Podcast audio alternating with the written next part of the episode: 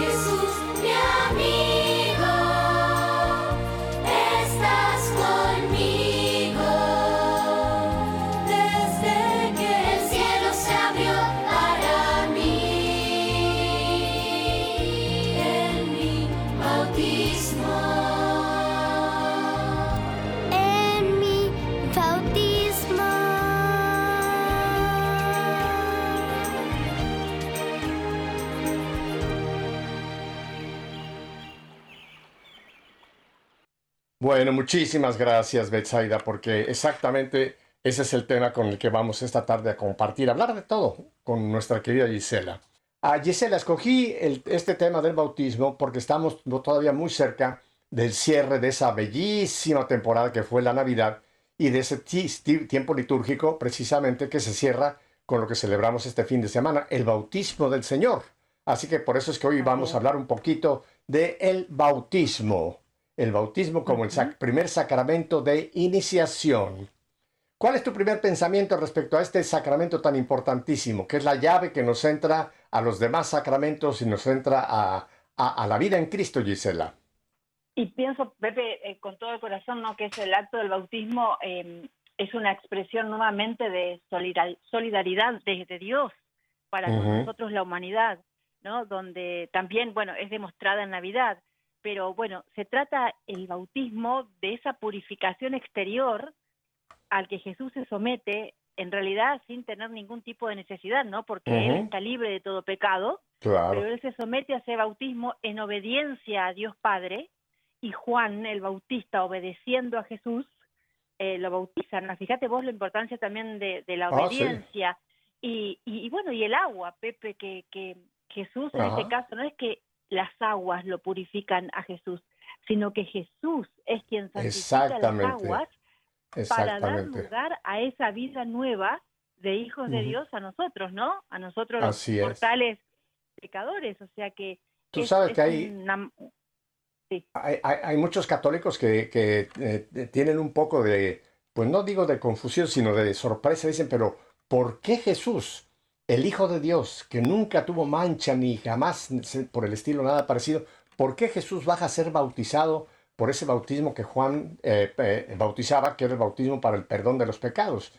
Y e, esto muchos teólogos, eh, entre ellos nuestros últimos papas, lo han aclarado. No, no es que Jesús necesitaba el bautismo él vino a instaurar el bautismo, quiso ser el primero en iniciar este sacramento que es el primero de los siete sacramentos que tenemos en la iglesia, Gisela. O sea que Él vino a bendecir esas aguas para que a partir de ese momento toda el agua que se vaya a usar durante todos los siglos hasta que Él vuelva sea el símbolo de, esa limpieza que nos da el, el, bautismo. Esa es la razón por la que Jesús quiso, puede ser, inaugurar, como fue el primero en resucitar el día de Pascua, Así quiso ser el primero en entrar en este primer sacramento que nos, hable, nos abre la puerta a todos los demás sacramentos, Gisela. Así es, así es. Y hablando, Pepe, de, cómo Jesús obedeció a Dios Padre, ¿no? Y, el Bautista obedeció a Jesús, porque ahí, ahí, fue un, lo que tenemos que hacer todo, ¿no? Esa obediencia maravillosa que nos mantiene en la gracia.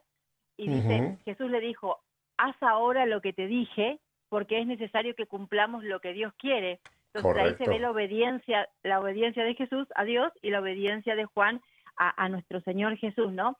Y inmediatamente como Dios Padre se hace presente y se abren los cielos, y ahí vemos en Lucas 3, 21, 22, donde dice, este es mi Hijo muy amado en el que he puesto toda mi predilección. O sea, esta es siempre la respuesta de Dios a la obediencia, ¿no? Entonces, Jesús con esto también, Jesús también con esto demuestra la importancia de obedecer a Dios, ¿no? y, ese es, es, fundamental. Y nosotros, nosotros los humanos, eh, en ese momento mismo del bautismo, ¿no? Que es la apertura a la eternidad en realidad. Porque eh, el bautismo nos abre a tener eh, la vida, poder santificar la vida y poder tener la apertura a la vida eterna, ¿no? Porque todo acontece de una forma muy sublime en los santos.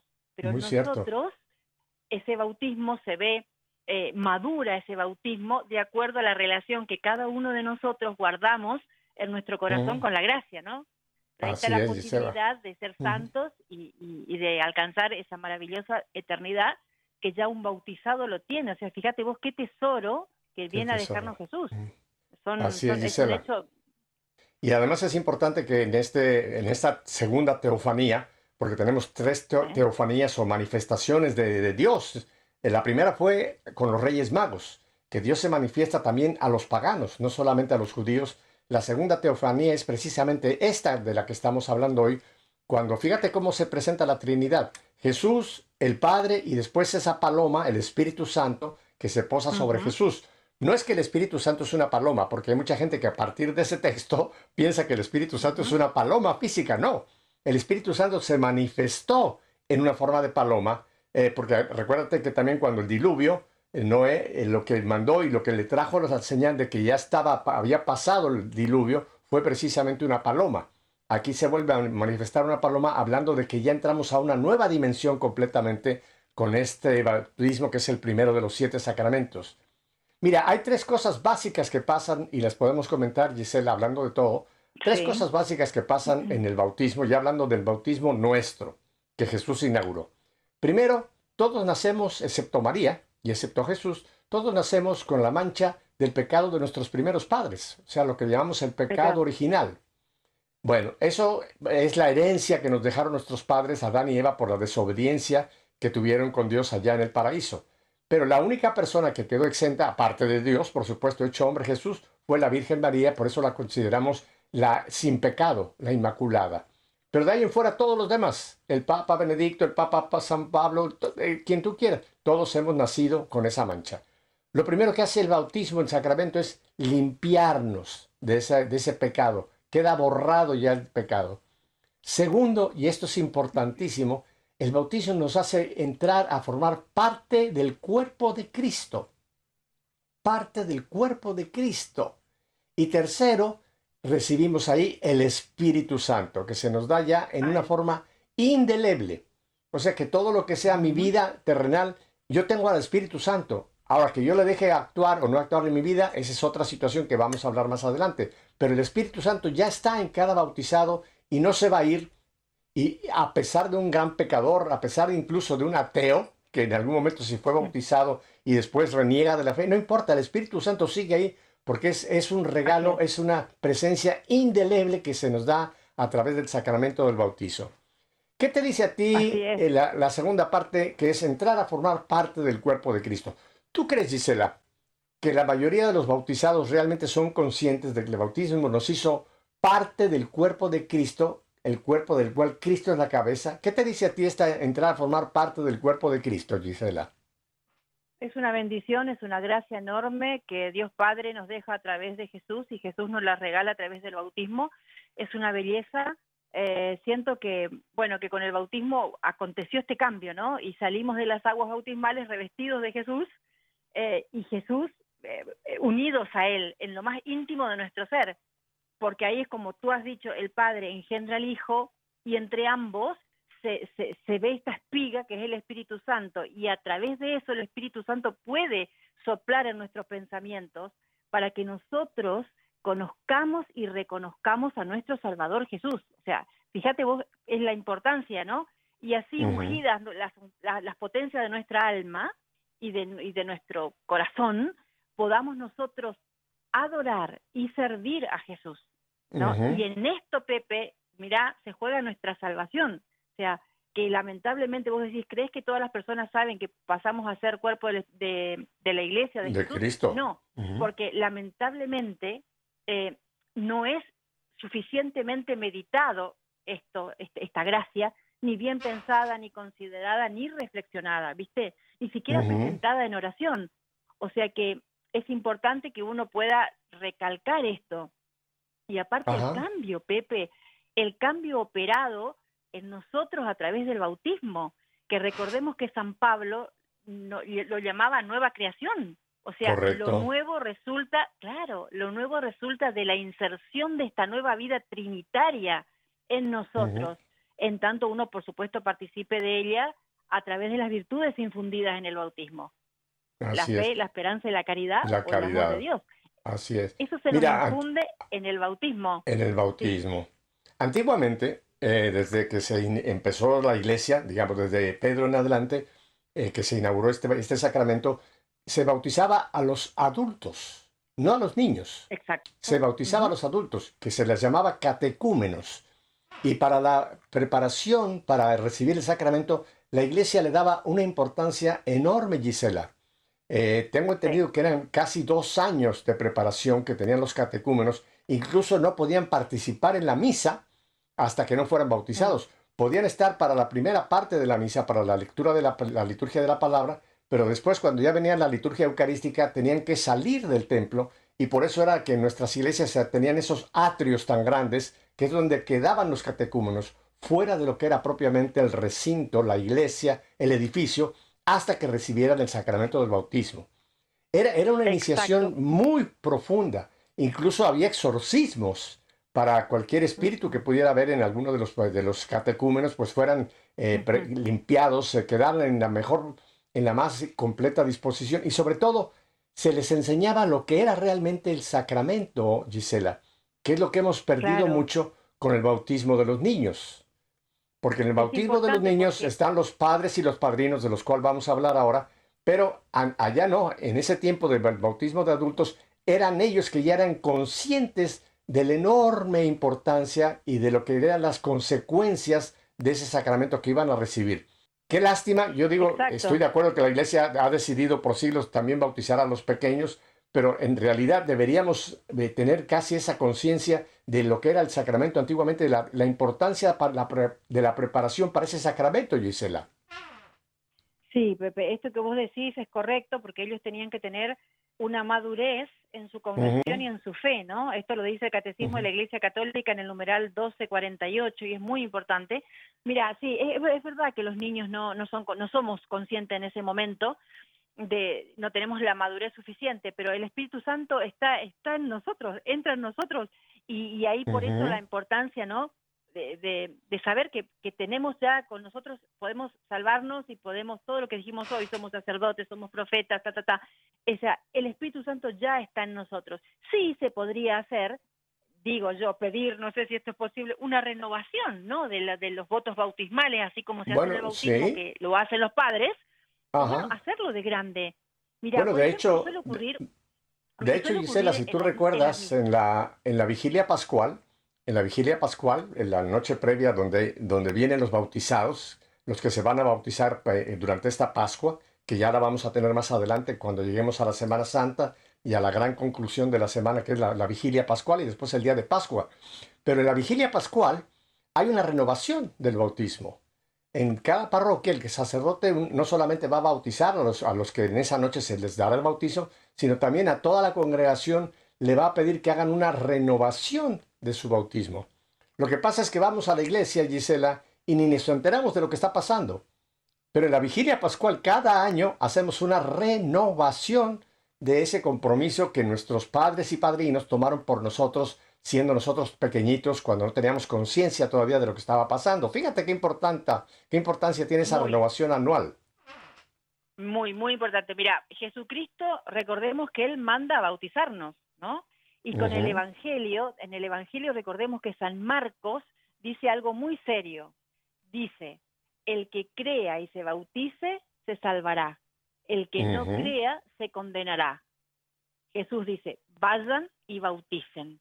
A ver, entonces, ahora nosotros tenemos una posibilidad que late de continuo en nosotros, ¿no? De realizar esa obra de Dios, o sea, de ser un lugar de encuentro personal con Dios y para llevar a nuestro Señor.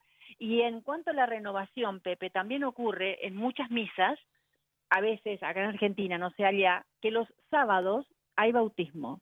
Entonces, en esos bautismos son misas que ya al ser santa, porque está nuestro Señor presente, pero se renuevan los votos bautismales. Y es una maravilla porque todos nosotros los feligreses que estamos participando y escuchando el bautismo de este niño o niña, podemos decir el, el, el, renunciar, ¿no? Como renunciamos eh, al demonio, a todas sus obras, a sus engaños, y también el sí creemos, sí creo en Dios Padre Todopoderoso, creador del cielo y de la tierra, eh, creo en Jesucristo nuestro Señor, que nació de la Virgen María, padeció y fue sepultado resucitó, resucitó entre los muertos y está sentado a la derecha de Dios Padre, ¿no? Y en el Espíritu Santo, la Santa Iglesia Católica, la comunión de los santos, el perdón de los pecados, la resurrección de la carne y la vida eterna. Amén. Bueno, esta es nuestra fe, la fe de la Iglesia que nos hace, que nos gloriamos y profesamos en Jesucristo, ¿no?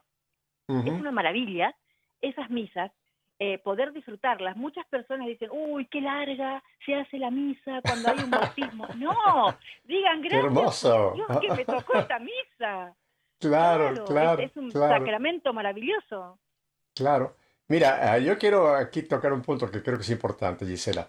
La iglesia permite hoy día el bautismo de los pequeños, pero con la condición de que tengan los padres y los padrinos presencia en ese bautismo.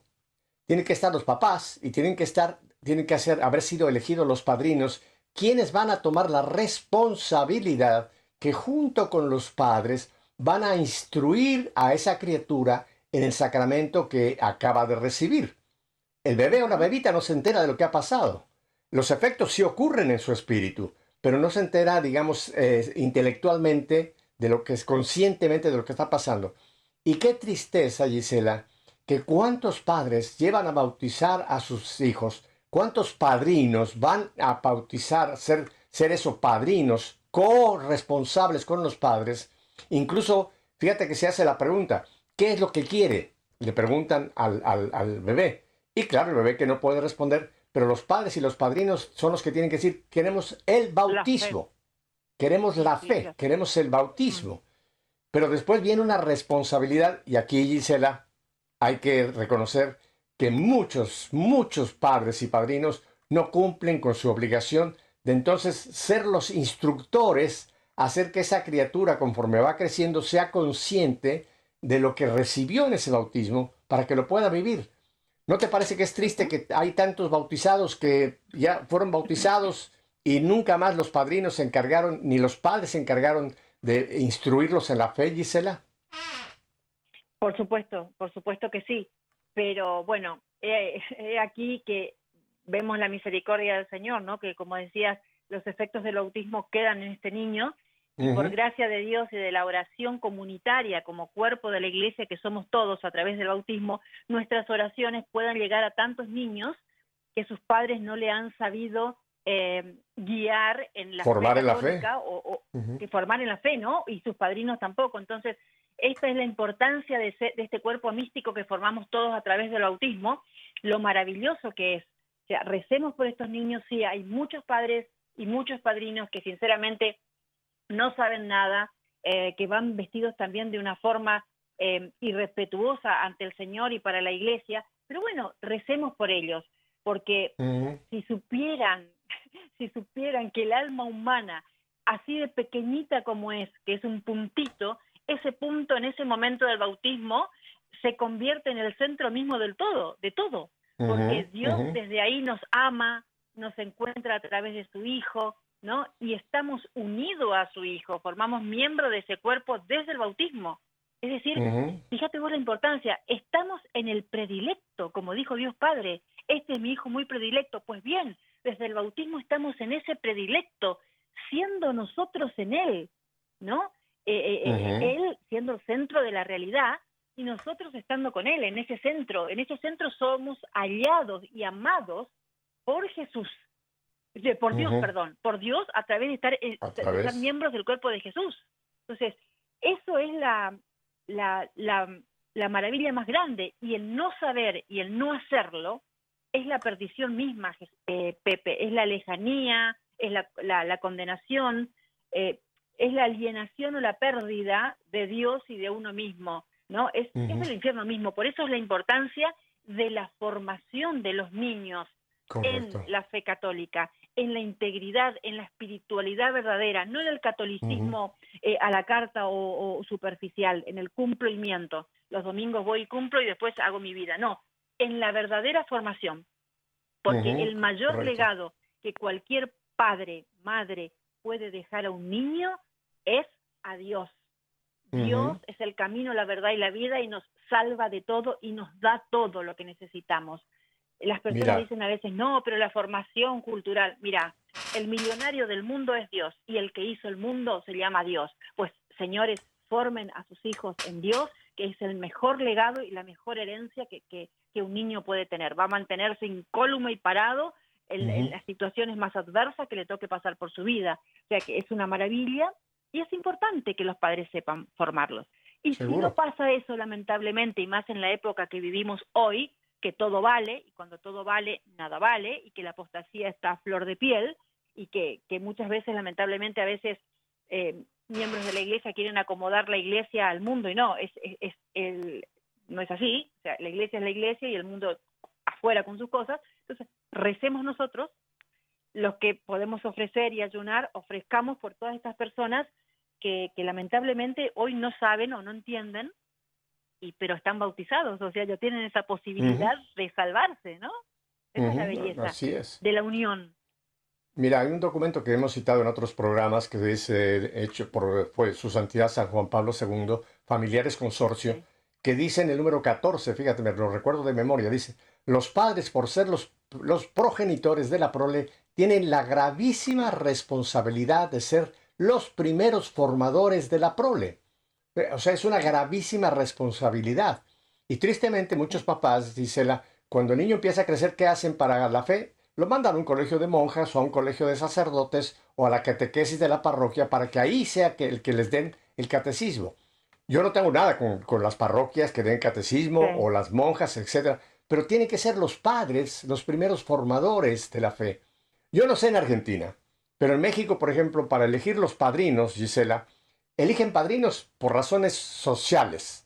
Ah, no, porque este padrino tiene dinero, este padrino es mi compadre, con este padrino me voy de por ahí de juerga. Escogen a los padrinos por razones meramente sociales y no por razones de buscar una pareja que sean ese hombre y mujer que van a acompañar junto con los papás a esa criatura en su formación de la fe. Qué triste, ¿verdad? Que escogemos padrinos por otras razones y no porque sean católicos maduros que van a cumplir con su responsabilidad de ayudar a esa criatura a caminar en la fe. Gisela, tenemos que ir a unos brevísimos mensajes, mensajes muy lindos, pero vamos a continuar con este tema porque aún tenemos mucha tela que cortar. Así que Gisela, Pepe Alonso, volvemos en un momento. Quédese con nosotros.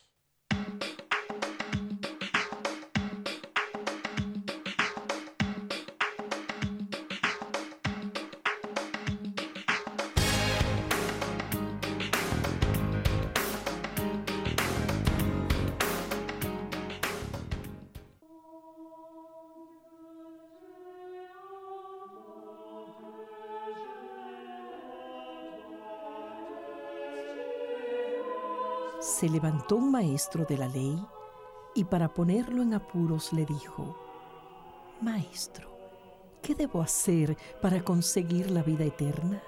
Jesús le dijo, ¿qué dice la Biblia? ¿Qué lees en ella?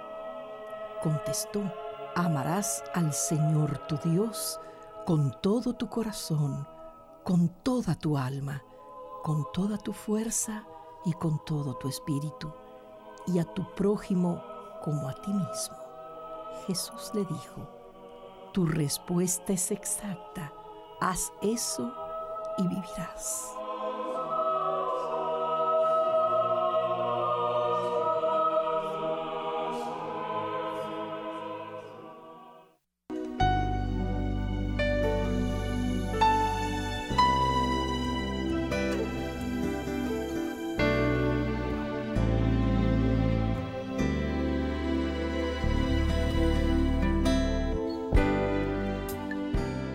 Cuando contemplo el cielo, de innumerables luces adornado, y miro hacia el suelo de noche rodeado, en sueño y en olvido sepultado, el amor y la pena despiertan en mi pecho un ansia ardiente.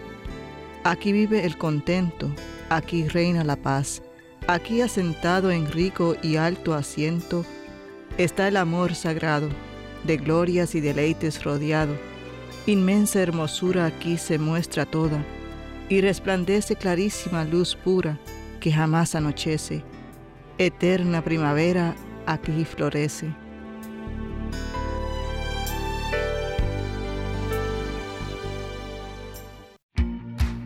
¿Ya nos sigues en redes sociales? Encuéntranos en Instagram y Facebook como arroba EWTN Radio Católica Mundial para que estés al tanto de nuestra programación, además de mensajes que alimentan tu fe.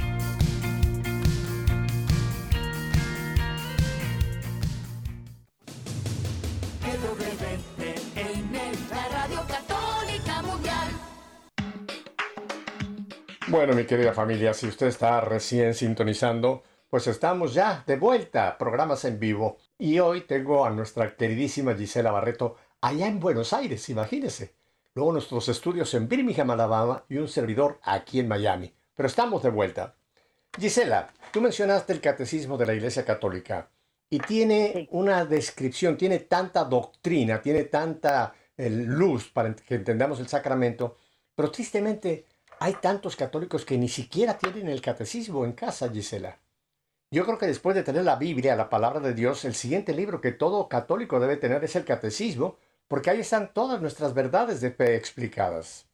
Mira, yo quiero ir al numeral 1254, 1254, y podemos hablar de un poco sobre lo que dice esta, eh, pues, doctrina del catecismo de la Iglesia. Y leo textualmente.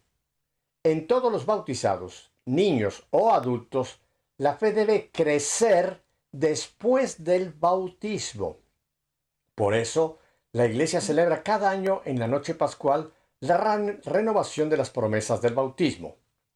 La preparación al bautismo solo conduce al umbral de la vida nueva. El bautismo es la fuente de la vida nueva en Cristo, de la cual brota toda la vida cristiana.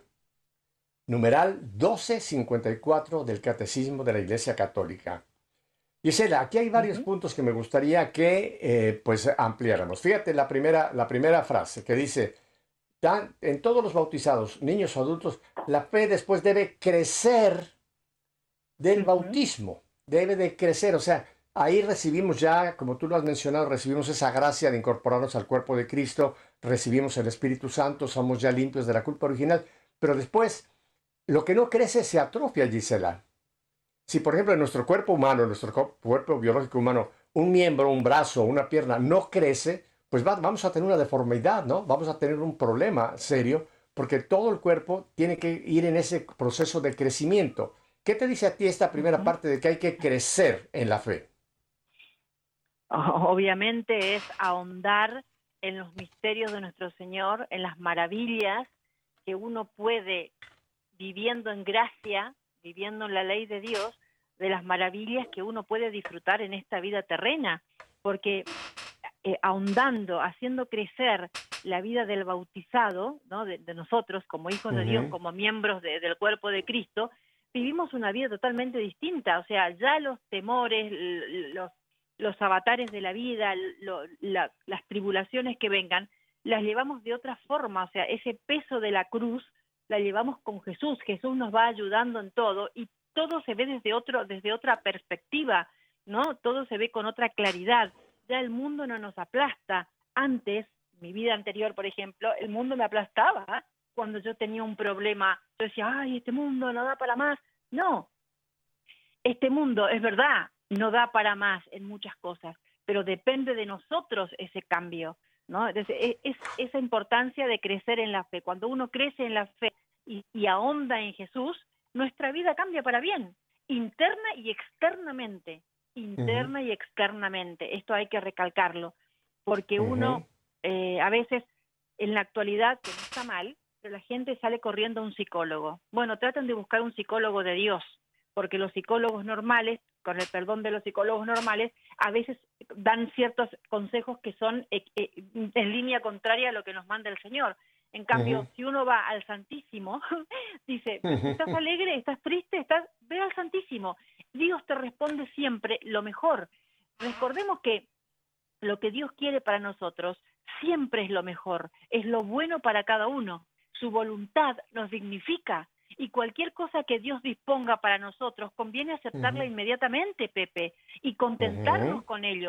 Así nosotros estemos pensando que habría otra cosa que sería mejor para nosotros. No, lo que Dios permite, lo que Dios manda es lo mejor para nuestra alma y para nuestra salvación, porque ahondar en la vida de Cristo es saber que todo, si vivimos en gracia, si vivimos en gracia, nuestro ángel de la guarda va delante nuestro, guiándonos. Entonces, todo lo que ocurra es voluntad del Señor y la voluntad del Señor está encaminada a salvar nuestra alma. ¿eh? Muchos dolores que a veces padecemos es la pastilla que sana nuestra alma, porque a través de ese silencio podemos entrar en nosotros y rever muchas cosas de nuestra vida en vez de resentirnos. Ahora que dices que en todas las cosas eh, ahí está la mano del Señor, eh, lo, hemos tú y yo citado también en muchos programas, Romanos 12, 28, que dice San Pablo, bueno, la palabra de Dios a través de Pablo, en todas las cosas interviene Dios para el bien de los que le amamos. Fíjate, en todas las cosas.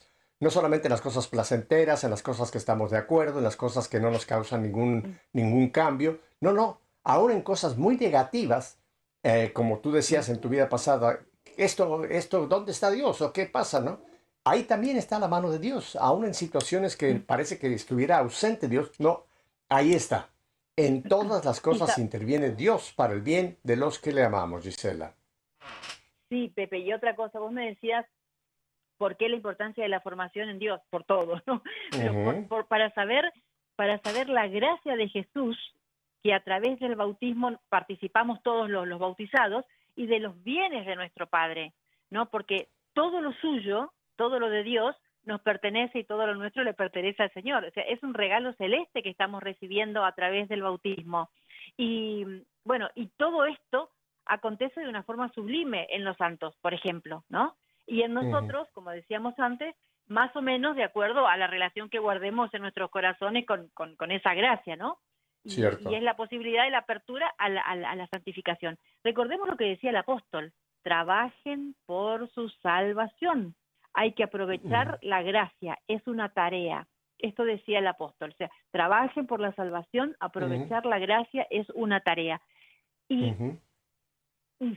hoy, más que nunca, tenemos que, en todos los medios que uno pueda, hablar de cómo uno puede volver a Dios, de uno, cómo uno puede revertir esa vida de pecado que llevamos todos en su momento y que Dios, gracias al Espíritu Santo y la Santa Trinidad que ya está en nosotros, porque somos cuerpo místico de, de la iglesia, somos iglesia a través del bautismo, nos rescata.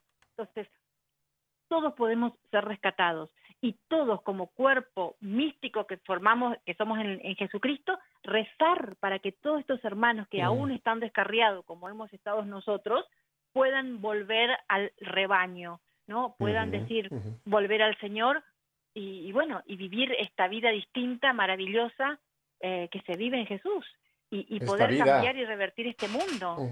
Tocaste la palabra clave, esta vida. Mira, vuelvo al numeral 254 y voy a la siguiente frase. La preparación al bautismo solo conduce al umbral de la vida nueva. O sea, el bautismo nos coloca, como digamos, al principio de lo que después va a ser el resto de nuestros días, mientras Dios nos tenga con esta vida corporal, tenemos que ir creciendo en esa vida. Pero es, es que ese es otro punto que también tú y yo lo hemos tocado, Gisela. El catolicismo, el cristianismo, es más que una religión. Hay gente que piensa que ser católico es saber mucho el catecismo de la Iglesia Católica, si acaso lo conocemos, eh, ir a misa de cuando en cuando. Pensamos que no. El catolicismo y lo que Cristo vino a instaurar supera a una religión, aunque tenemos una religión con su liturgia, con su eh, enseñanza, con sus dogmas, etc. Pero es un estilo de vida. El ser cristiano implica un estilo de vida. En otra ocasión vamos tú y yo a leer la carta a Diogneto que habla de cómo vivían los primeros cristianos. Realmente era un estilo de vida diferente el que ellos llevaban a partir de este sacramento del bautismo, Gisela. Pero tristemente, tristemente, Gisela, hoy ya tenemos muchísimos bautizados que viven como paganos. Incluso se llaman católicos, ¿eh? Yo conozco algunos que en algún momento me he topado que se llaman católicos, pero su vida no se distingue absolutamente nada de los que no creen o de los que son eh, apóstatas que han dejado la fe.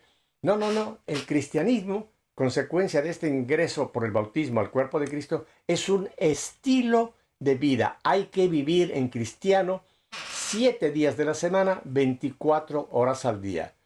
Tú vives ya tu cristianismo en plenitud, Gisela. Bueno, lo vas viviendo. Eh, en nombre del Señor todos los días, sí, pido al, a Dios, ¿no? Eso le pido a Jesús, acá estoy, me levanto con vos, eh, que, que, yo hoy pueda hacer lo que vos quieras, como vos quieras, con quien yo, con quien tú quieras, porque a veces uno dice, bueno, hoy tengo que hacer esto, y el Señor te dice, no, hoy es para acá, hoy tenés que moverte para allá. Es el dejarse mover por el Espíritu Santo, eh, el, el entregarse a Dios.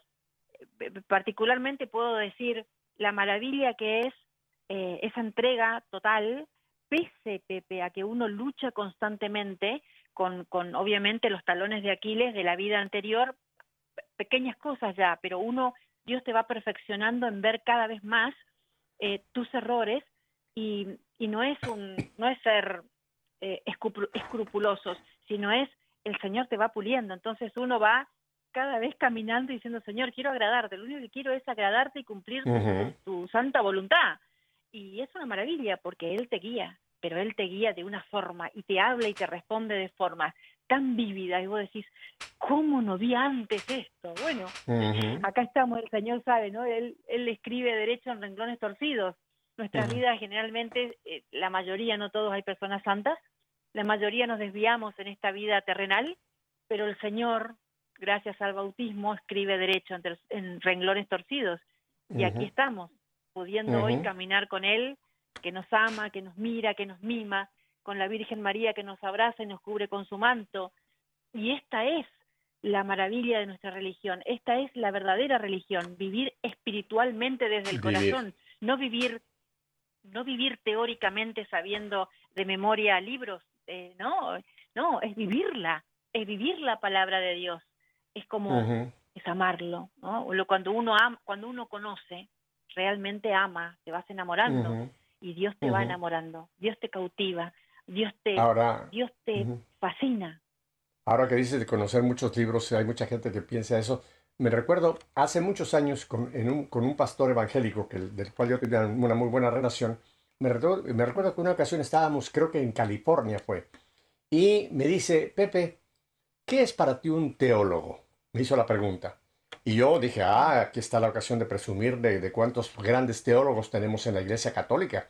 Y empecé yo a decir que, mira, un teólogo es un hombre o una mujer que ha recibido una formación enorme, que conoce de moral, que conoce una serie de, doctrinas de la iglesia, que sabe mucho, que ha leído mucho, que está muy preparado, y se me queda viendo y me dice, espérate un momento. Y entonces estábamos muy cerca de su, de su iglesia y se ve que conocía a la gente allá. Y en eso me dice, ¿ves aquella viejita que está allá? Me asomo así y veo efectivamente una viejita que se veía sencilla, una mujer ya mayor, bastante mayor, y me dice, Pepe, esa es una teóloga. Yo me quedé asombrado y digo, oye, esa mujer tiene, ¿qué tiene de, qué diplomas tiene? O qué dice, no, no, no, espérate un momento. Mm. Teos logos quiere decir que conoce a Dios. Dice, hay muchos de estos que presumen que han estudiado mucho, que han tenido tantos diplomas y master degrees. Dice, esos para mí, muchos de ellos son librólogos, saben de libros. Dice, pero esa mujer que no sabe ni leer ni escribir, porque yo la conozco, me dice, esa es una teóloga. Dice, porque ella conoce a Dios, habla con Dios, tiene una relación con Dios. Deus Logos, ella conoce a Dios. Gisela, esa comparación toda la vida la he tenido muy presente. Yo prefiero ser un teólogo, aunque no tenga muchos master's degrees y títulos de, de tal y cual filosofía y esto y lo otro. Y no critico a los teólogos, ¿eh? en absoluto. Pero bueno, ya sabes que el Papa Francisco nos ha hablado también del gran peligro del gnosticismo, ¿no? Los que creen que, los que, creen que por saber tanto ellos ya conocen a Dios o comprenden a Dios y, y son ya capaces de decir que Dios está en su mente. En ninguna mente jamás vamos a tener capacidad de poder entender a Dios como ese, simplemente tenemos que adorarlo y dejar, dejar eh, conducirnos por su voluntad, Gisela. Exactamente, Pepe, hay una cosa, hay una clave, se llama humildad porque hay una posibilidad de intimidad que tenemos con Dios, dado por esta nueva condición de bautizados, ¿no? De iniciados en Cristo. Pero entonces, eh, ya no la voluntad de poder que tiene el hombre. Yo puedo hacer esto porque tengo estudio, porque tengo... No, no, no, ya no el poder, sino la voluntad de humildad es lo que necesitamos, Pepe. ¿eh? Y no hay modo, esto tenemos que saber, no hay modo de agradar a Dios y de pertenecer a Cristo si no tenemos humildad.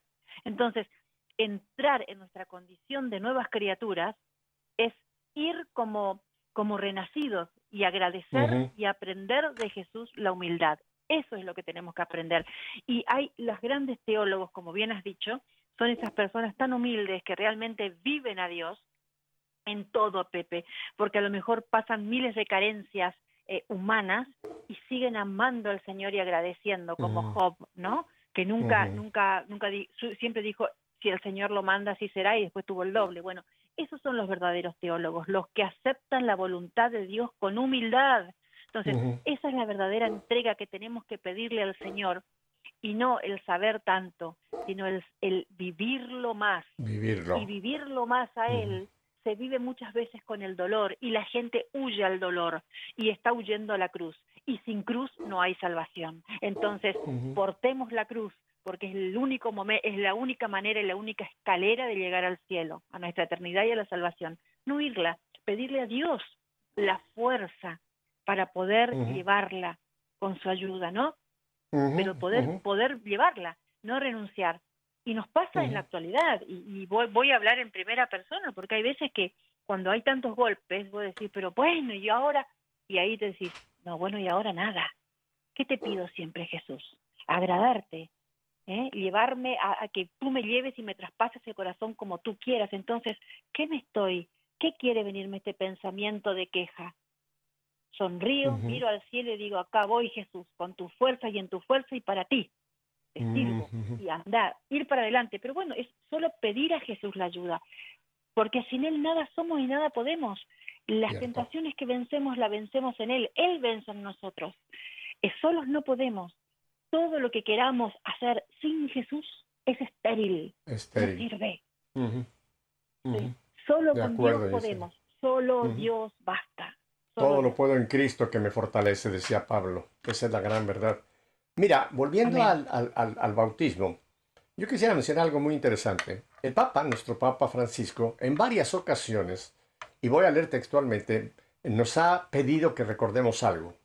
Esto fue, la primera que encontré fue un 10 de enero, un domingo 10 de enero del 2016, en el, en el Angelus, que él hace esta oración con toda la gente allí en la plaza de San, de San Pedro. Y mira lo que dijo ese de domingo de enero, allá 2016. Y dice Francisco, todos nosotros fuimos bautizados. Agradezcamos este regalo y les hago una pregunta. ¿Quién de ustedes conoce la fecha de su bautismo?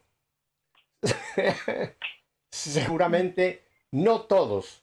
Por eso los invito a ir a buscar la fecha preguntando, por ejemplo, a vuestros padres, padrinos, abuelos, oyendo a la parroquia. Es muy importante conocerla porque es una fecha para festejar. Es la fecha de nuestro renacimiento como hijos de Dios.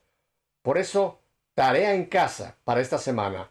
Ir a buscar la fecha de mi bautismo.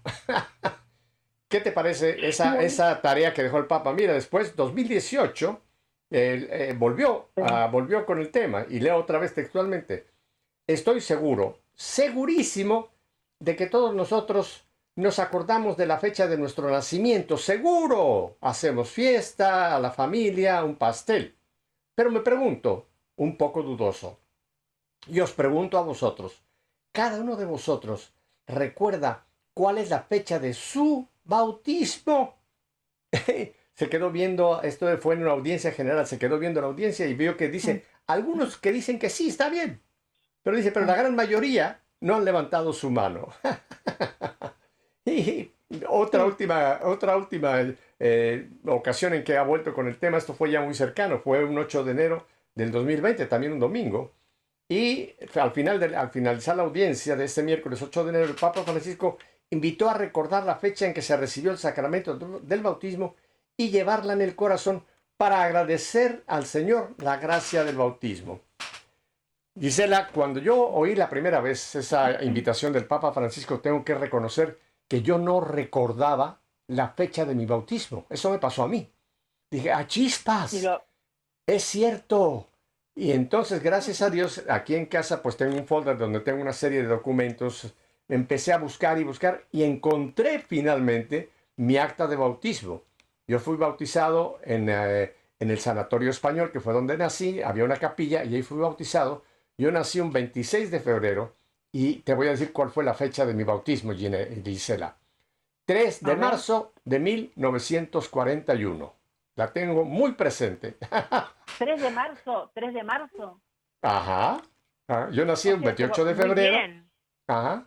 Entonces a los tres días, ajá, 26 de febrero, perdón, es que nací. A los pocos días fue que fui bautizado ahí mismo en la capilla de este hospital que fue donde mi madre me, dio a luz. Así que yo les paso la tarea. Dime. Sí, que es muy importante eh, el bautizarse lo antes posible, ni bien el niño nazca, ¿sabías? es muy importante. Yo escucho Claro. el bautismo de, de este santo sacerdote al que, al que asisto. Eh, él dice siempre la importancia de, de bautizar a los niños lo antes posible. Vos sabés que en un bautismo no hace tanto, eh, habían dos, dos niños ya de, te diré, casi cinco o seis años, cinco años seguro. Vos no sabés, Pepe, el estado de nervios que tenían esos chicos, pero era, eh, el nene sobre todo, era, ¿viste cuando vos te das cuenta que estaba siendo tri- terriblemente tribulado ese niño? Y el sacerdote dijo, ¿se dan cuenta por qué insistimos que los niños sean bautizados lo antes posible? Vino el sacerdote, le impuso las manos, le tocó la frente y el niño se tranquilizó. Y después del bautismo, propiamente dicho, del agua y de todo el rito, el niño fue otro.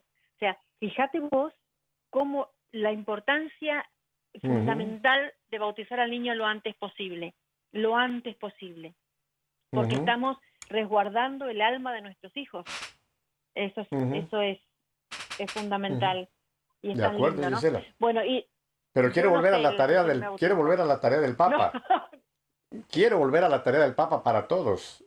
Hay que saber, hay que buscar y encontrar el día en que fuimos bautizados, porque ese día tiene que ser más importante para nosotros, Gisela, que el día en que mamá nos dio a luz.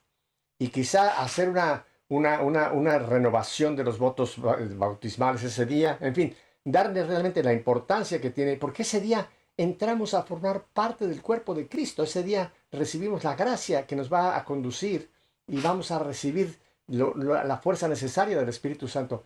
Es, es quizá uno de los días más importantes de nuestra vida, Gisela, el día en que fuimos bautizados. Y qué importante es que lo recordemos, ¿para qué? Para cada año tener una gran celebración eh, espiritual y quizá familiar sobre esa fecha, ¿no te parece?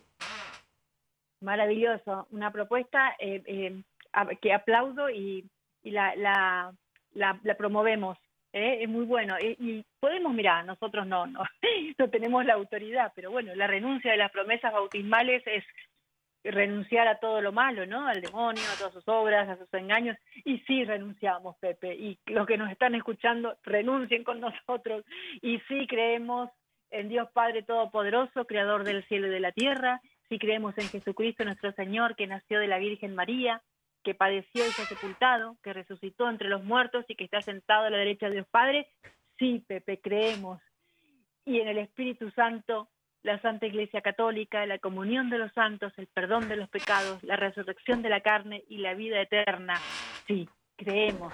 Y esta es nuestra fe y esta es la iglesia que formamos para gloria de Dios y que profesamos en Jesucristo en esta tierra, en Ujú. este mundo. Y amén, Pepe. Y somos hijos de Amén. Dios por el bautismo y incitamos y, y- e invitamos a todos los católicos que nos están escuchando, por más que estén lejos de la iglesia hoy, Jesús siempre te va a decir que te está esperando, que te ama, como le dijo a, a Sor Faustina, ¿no? Eh, por, más, por más negro que sea el pecado, todo el que rece a las 3 de la tarde, la hora de la misericordia, su pecado se convertirá en blanco nieve. Ese es nuestro Señor. Siempre nos está esperando para, para salvarnos y para darnos esta vida nueva que, que hoy tenemos vos y yo, que somos dos conversos, y se puede, se puede porque Se somos puede, infinitos en el mundo estamos Mm. en este camino del Señor. Y hoy más que Amén. nunca Mm. esta invitación, porque el- es como que la venida del Señor cada vez se ve más próxima, ¿no? Con todo lo que Ujú. ocurre y con todo lo que uno se, que, que vive. Y sabemos por la Santa Biblia, por la palabra de Dios, que la iglesia Amén. remanente va a ser muy, chi- muy chiquita. Entonces, Así es, seamos nosotros esa iglesia remanente. Amén. Pues el tiempo se nos ha terminado, mi querida Gisela. Te doy las gracias por estar nuevamente con nosotros aquí en Radio Católica Mundial y a ustedes, mi familia. Si Dios nos concede 24 horas, mañana volveremos para seguir, ¿qué? Precisamente eso, poniéndonos en esta compañía, en esta sintonía con el Señor. Hasta mañana, que Dios los bendiga.